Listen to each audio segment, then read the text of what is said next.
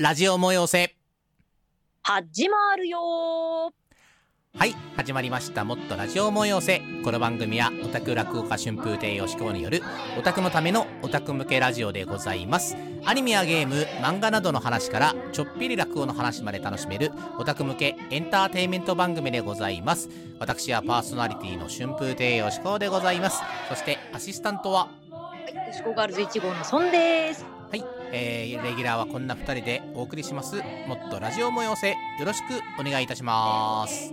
本日のもっとラジオ催せはオンラインよりお送りいたします。はいということで始まりました。もっとラジオ催せ。第86話。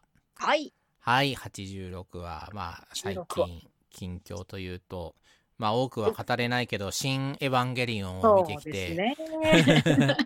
多くは語れちょっと本当。に内容は言えないんですけど僕初日から初日にね見に行ってはい。うん、初日っていうかあれ前の前回のラジオでの時にエヴァの前その話になったっけ？そのチケットをねあチケット取ったよっていう話まででしたね。そうそうそうそうそうチケットを取ってそれがもう、はい。そ争奪戦っていうかねもう本当にホームページ映画館つながらずっていう感じのところでなんとか取ってもうなんかねあれですよ戦場に行くかのような感じの 本当にドキドキ感というか。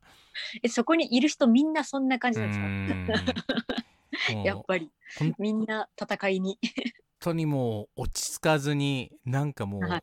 そわそわそわそわしながら行ってでまあ映画見て、まあ、2時間半ねあっという、はい。あっという間というかもうなんかあれまあちょっと内容は本当言えないけどもう一つの時代が終わったなっていういや本当に。もうね。なんか私も私3日目ぐらいに見に行って、うん。でそれは当日でチケット取れたんですけど、うんやっぱり結構まあ混み合ってて行って、うん。でなんかまあざわざわ最初はみんなざわざわしてるんですけど、あの終わった後もう誰も何もうん。言わずにこう「はあ」みたいなため息で ため息をついてみんな無言でこう 出ていくみたいな。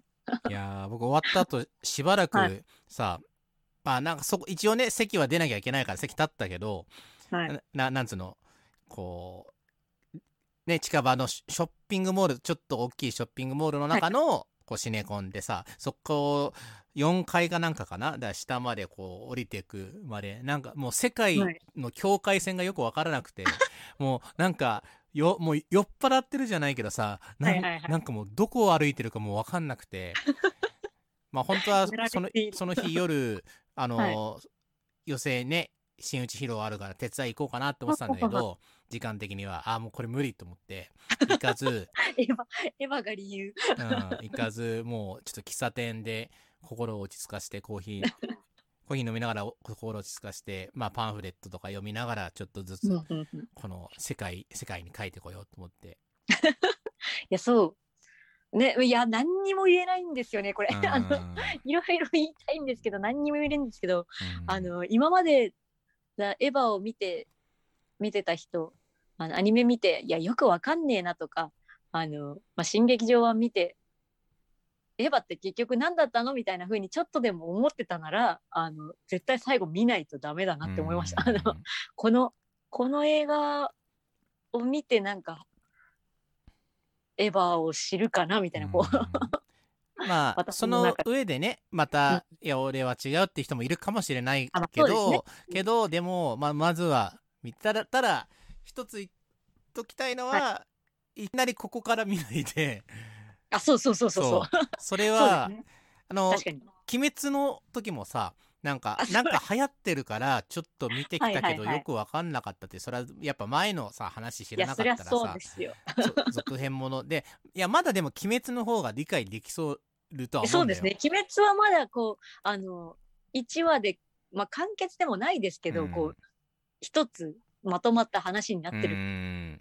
ものですけど、ね。エヴァは本当にこうこの25年があってのエヴァなんで。そうそうそうそう。まあ一応新劇場版のはい。上波級の続きだけど、でもうんうん。そこだけじゃなくてもうテレビ版の、まあ、ストーリーというかもういろんな意味でこの25年間の全てが集約されてるっていうはい。ね、エヴァンゲリオンのストーリーもそうだし、庵野秀明という人間の人生なり、もう全てそうですがそこに集約されてて、その25年間我々が常にエヴァを見ていたわけじゃないけども、なんか、そのエヴァがね、常にどっかしらにある状態でオタクとしてアニメを見てきた上のか、もう本当にそれが長ければ長いほど多分感じるところがあると思うんで。いや、そうですね。その、なんかどのキャラが、あのやもうこれ何も言えねえな。これはうん。ネタバレ、どこ、何を言ったらネタバレになっちゃうのかちょっと不安で言えないですけど、なんかこう、どのキャラが、この制作陣の誰を思い描いてたんだろうみたいなのを、勝手に感じ取ったりだとか、うん。うんこう、監督がどんな思いでこのシーンを書いたんだろうみたいなのを勝手にこう、うん。たくさん感じ取れるシーンがあって、なんかすごくエヴァというものを理解を深める映画になってるなって思っうんたんですけど、ちょっとこれ以上言えないな。うん。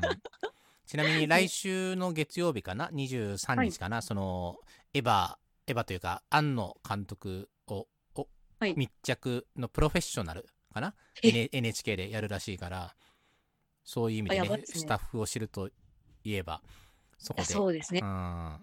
それを見た上でっていうのはまたまた見たくなるかもしれないし見てない人は。うんうんうんうん。なんかあれですね、最終章を見て、余計に、あのーなんか今までの見直したくなりましたよね。うんうんうんあの新劇場版もだし、うんそのコミックス版だったり、アニメ版だったりっていうのを、うんこう深く知りたいなっていう気持ちになりましたよね。そうとりあえず差し当たってコミックスがさうちに全巻あるからさコミックよ、はい。読み返したもん。いや、本当私、コミック途中までしか読んでなかったことを後悔しましたもん。うん。なんか、なんか、きっとこれ、知ってれば知ってるほどもっとうんもっと面白いんだろうなっていうのを、やっぱ見ててうん。そう。思うんで。コミック版はねあれだよ。なんつうかね。途中からそのテレビアニメさ最初の八島作戦ぐらいまではほ,、ほぼテレビのまんまだけど、うんうんうん。そっから先もうコミック版独自の展開してるからね。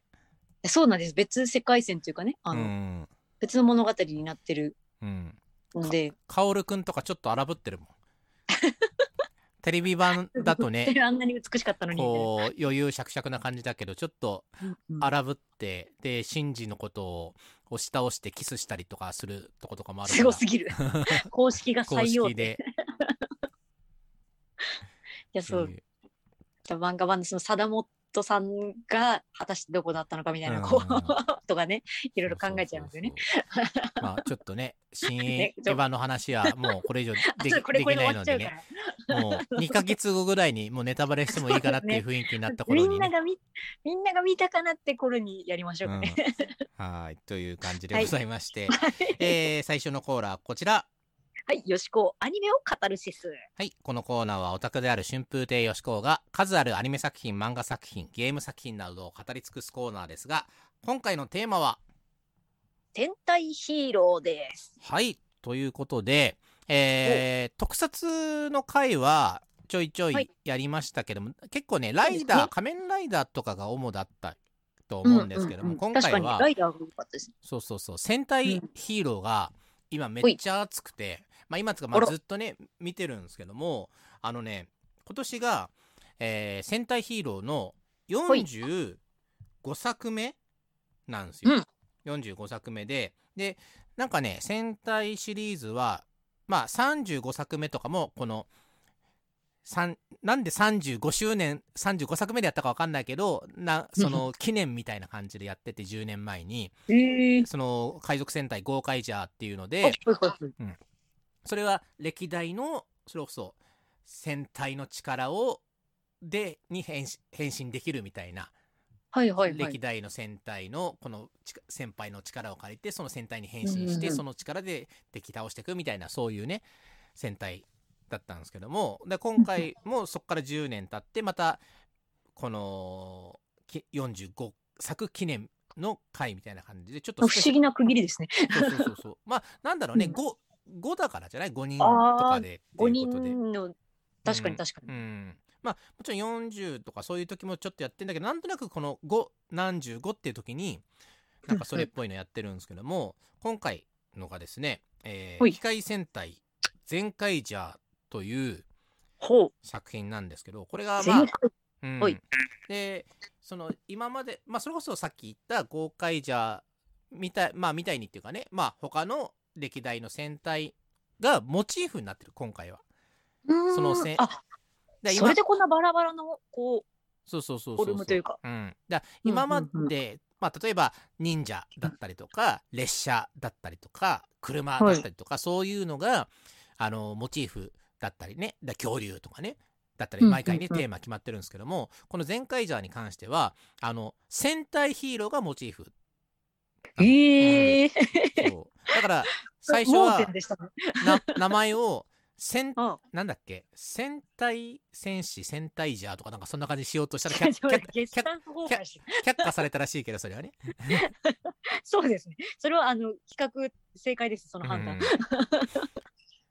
でまあ一応モチーフをその今歴代の戦隊ヒヒーローにねして、で、まあ、それこそ一番の、まあ、主人公のね、えーまあ、リーダーの全開ジャーのリーダーの全開全開ザーになる人は、まあうん。そのゴレンジャーがね、まあ、それこそ一番最初の戦隊ヒーローということでゴレンジャーとゴレンジャーのこう赤レンジャー赤レンジャーと、まあ、細かいこと言うと、その2作目のジャッカー電撃隊のえーっとなんだっけえー、ジャッジャッカー電撃隊のえーっとハートワンじゃなくてえー、ちょちょっと待って。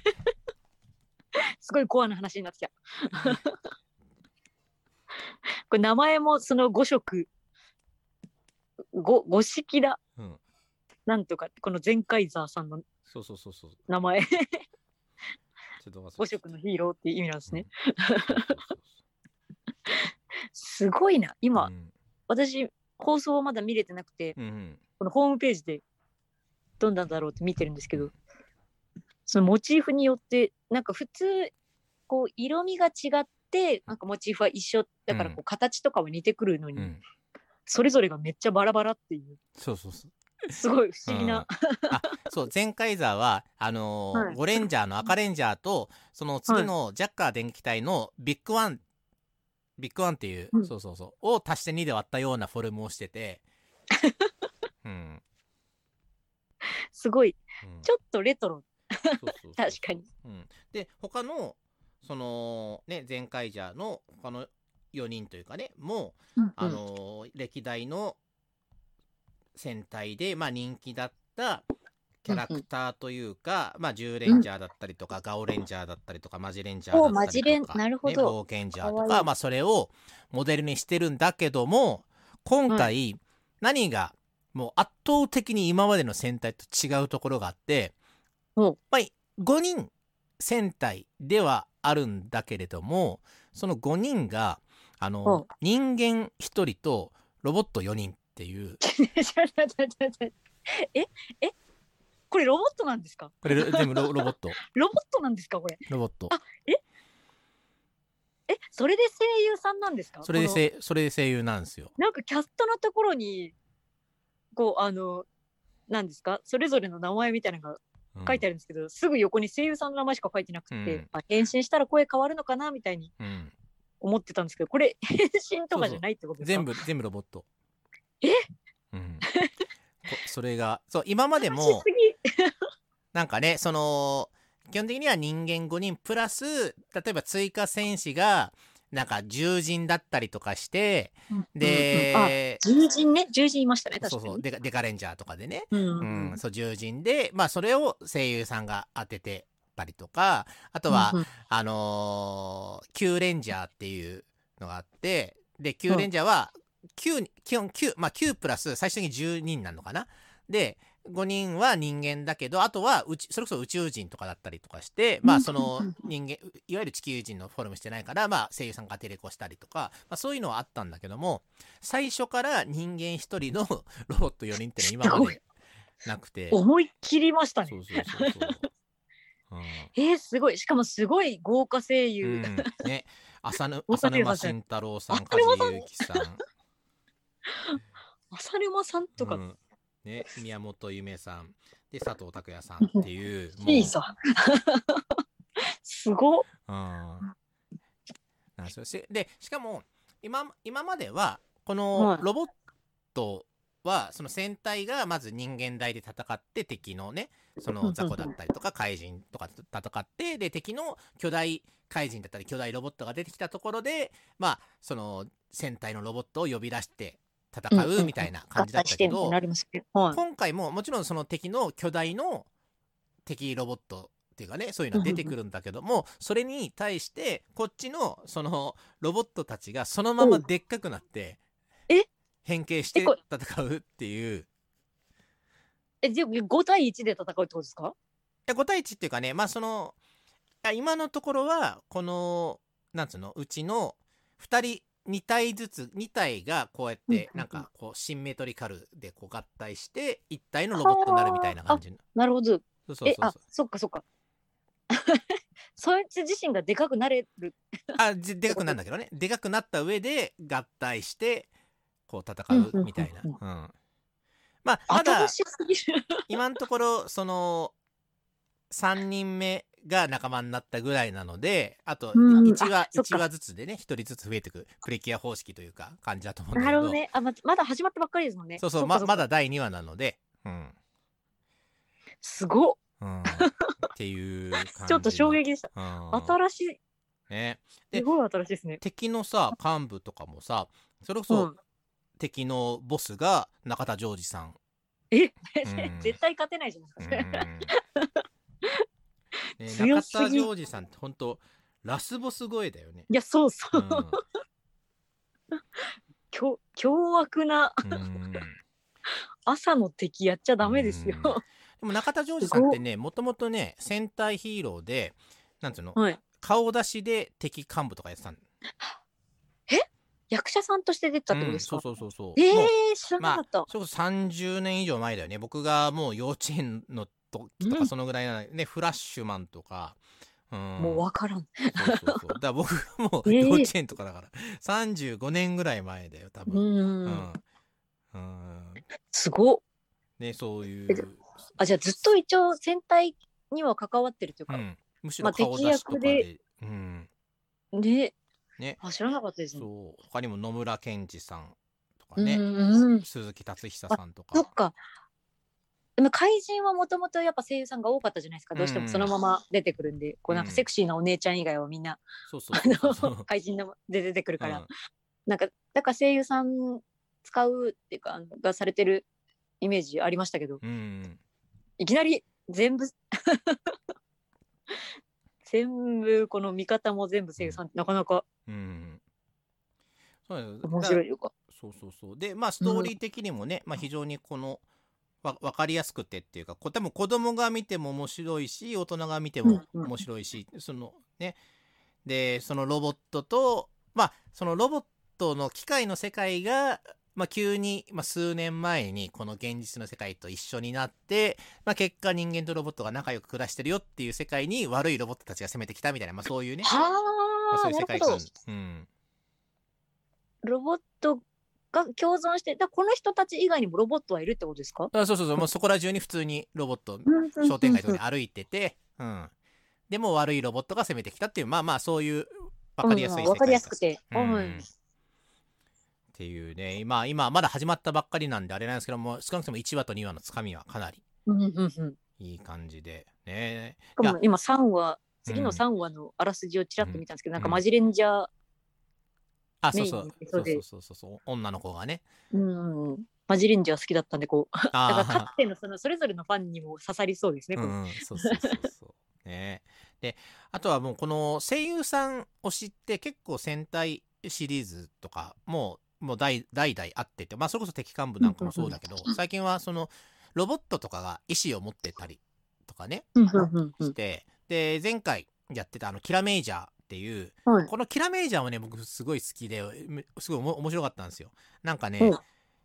令和なんだけど、すごものすごく昭和を感じさせる、なんか昔ながらの 戦隊ヒーローって感じで、だけど主人公は、あの、いわゆる戦隊のレッレッドって、行くぜみたいな感じじゃなくて、うんうん割とこの普段はあんまり友達そんないなさそうな感じで絵ばっか描いててでもなんかふわっと発想力がすごくてなんか思いつくキラメキインクって言ってなんかこうやって絵を描いてそれが絵がそのままロボットの武器になるみたいな、まあ、そういう感じのあちょっと新しい感じのこうレッドみたいなね。ー。面白い。うんうん。しかもなんか、なんなんか教会が共感、うん なんか、親しみやすいというか、今時のそうそうそう。若者感がある。うん。で昭和と令和昭和平成令和がうまく融合した感じのキラメージャーっていうのもすごい面白かったんですけどそれも、うんうん。まあそれここれはね、まあ、主人公たち、まあ、キラメージャーたちは基本的には、まあ、いわゆる役者さんね顔出しの役者さんだったんだけど、そのロボットたちねまあこの世界でマシンっていうんだけどそれがキャストが豪華で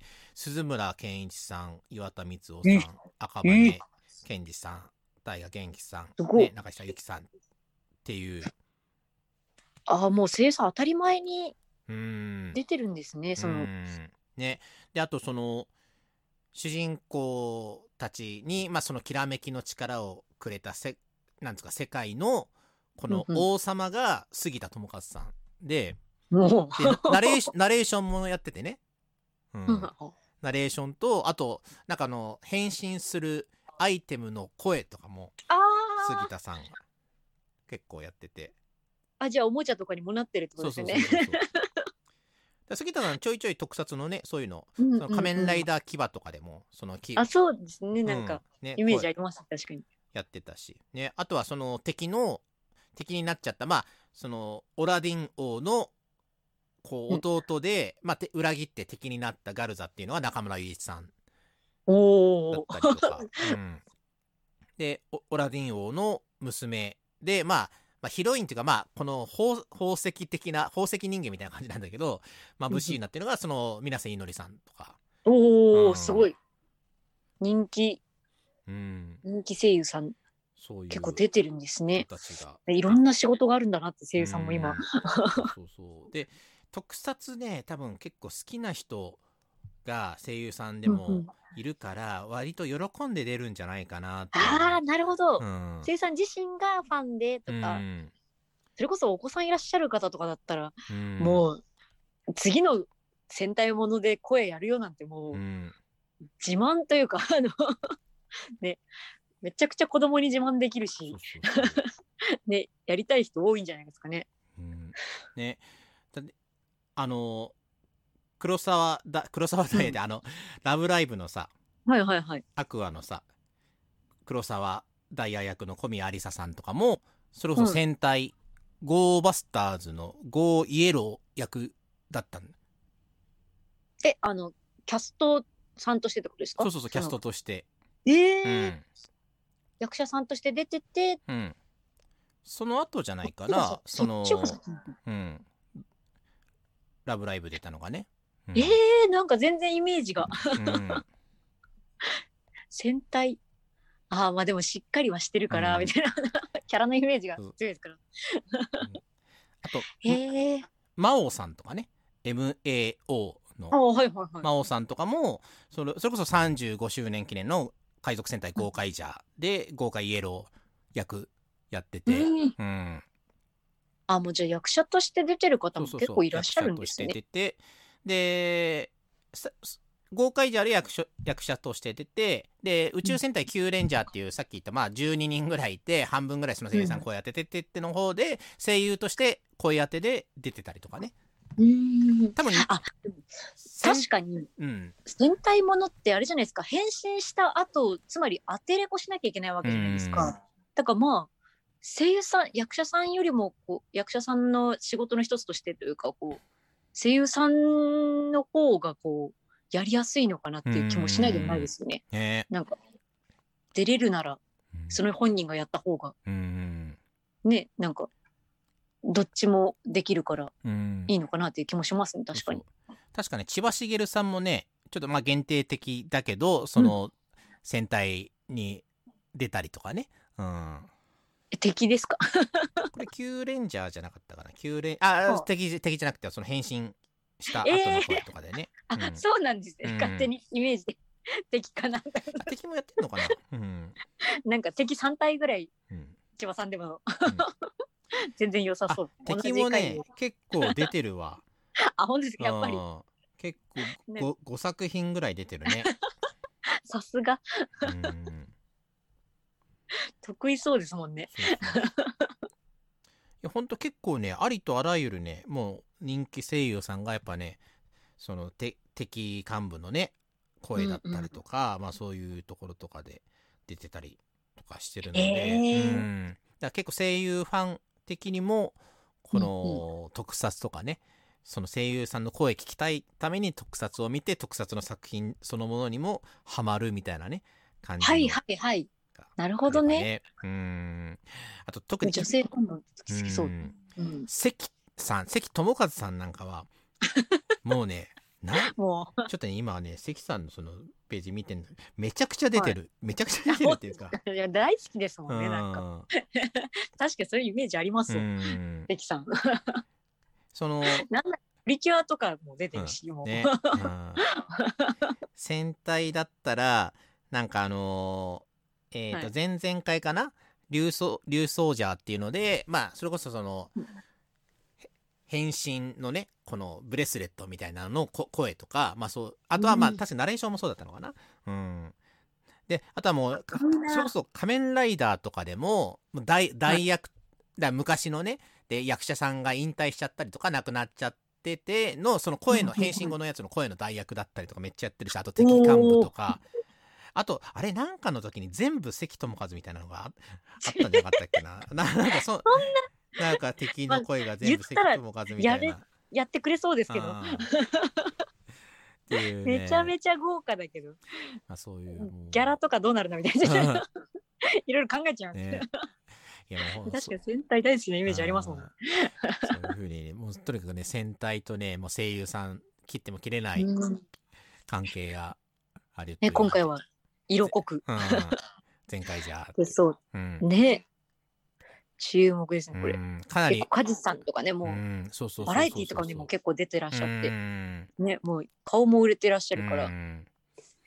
そうそう、その声優さん目当てで、その戦隊にちょっとハマってほしいなっていうのは前回じゃね、やってるので、ぜひ見てください。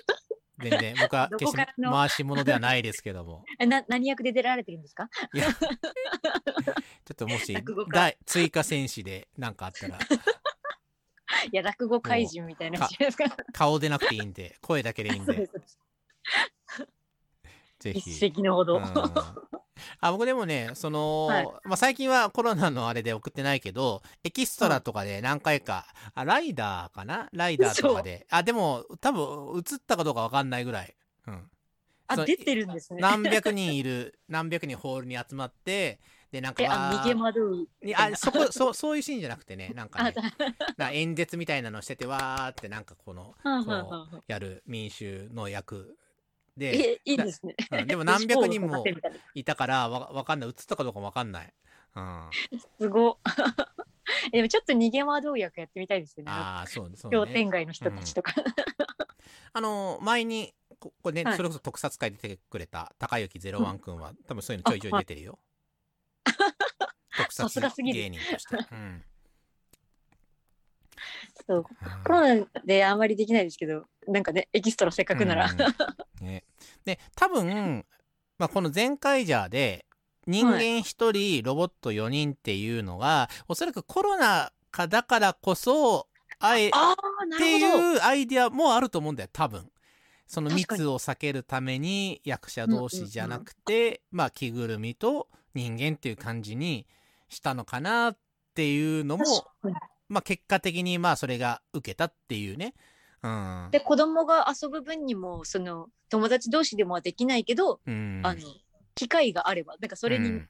その、ロボットになるものがあれば、うん。戦隊ごっこができるってことですね。うそうそう。まあ、ね、それこそまあイケメン俳優目当ての人からするとそれが5分の1になっちゃったってあるかもしれないけど、その分声優 声優目当ての人がねこううん。また来てっていうのもあるかもしれないから、うん、そうですね。ファン層の幅が広がりそうですよねん。んんそうそうそう、うんそういう感じでね前回じゃあ楽しみにして ください。回しもめてない。はいということでここで告知でございますけども何かまず孫さん何かありますか？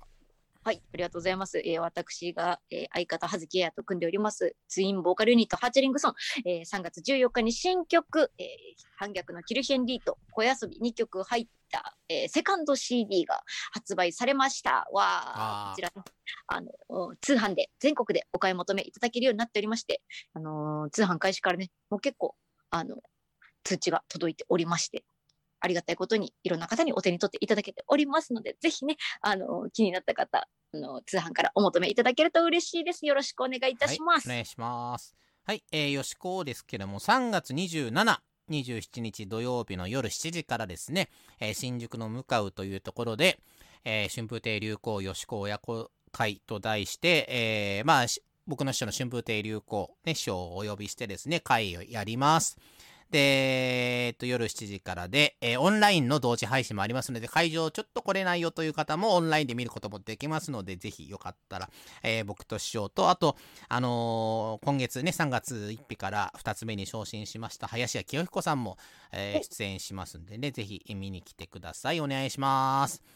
はい、えーそんな感じでお送りしましたラジオ催せ。各コーナーでは皆様からのメッセージをお待ちしております。宛先ははい、ラジオ模様性のメッセージは radiomoeyose アットマーク gmail.com ラジオ模様せアットマーク gmail.com です。はい。ということでラジオ催せパーソナリティの春風亭よしこと。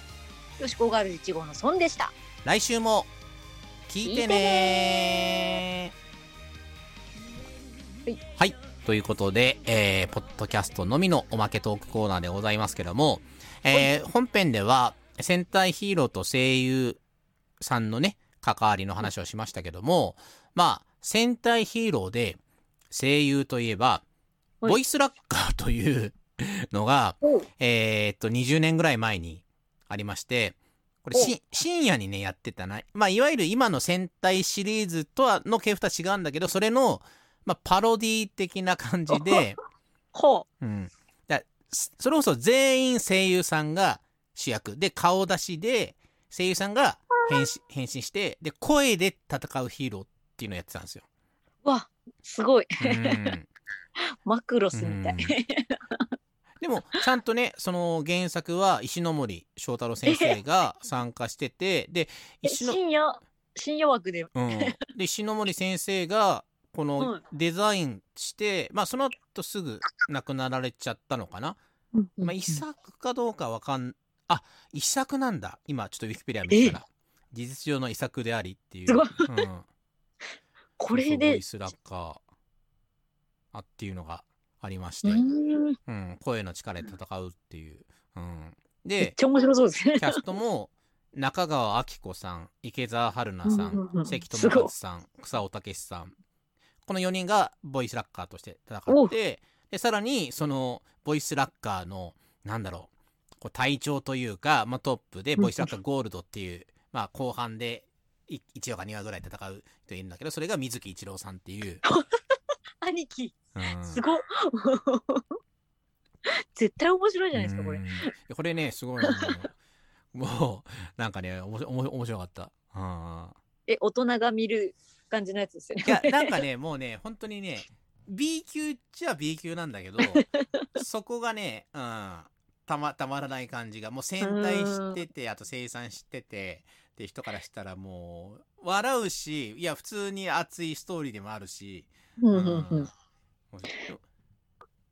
もそれこそだから戦隊が好きな声優さんが集まったって感じですよね。ね。これだってさほほぼほぼこれ声優さんなんだよ。関わってるキャスト。他もね。あまあ、うん。て敵とかもさ神谷明さんとか富澤道恵さんとか 三木真一郎さんとかね、うん、あと顔出しで？すごい。水木な奈々ね奈々様がこれえこれ確かねまあそのなんか一般人の女の子とかかなた多分ねうんえ？そうそうそう。あ、マネージャー？まあ、なんか、あ声優プロのマネージャー役か。うん。そうそうそうそう。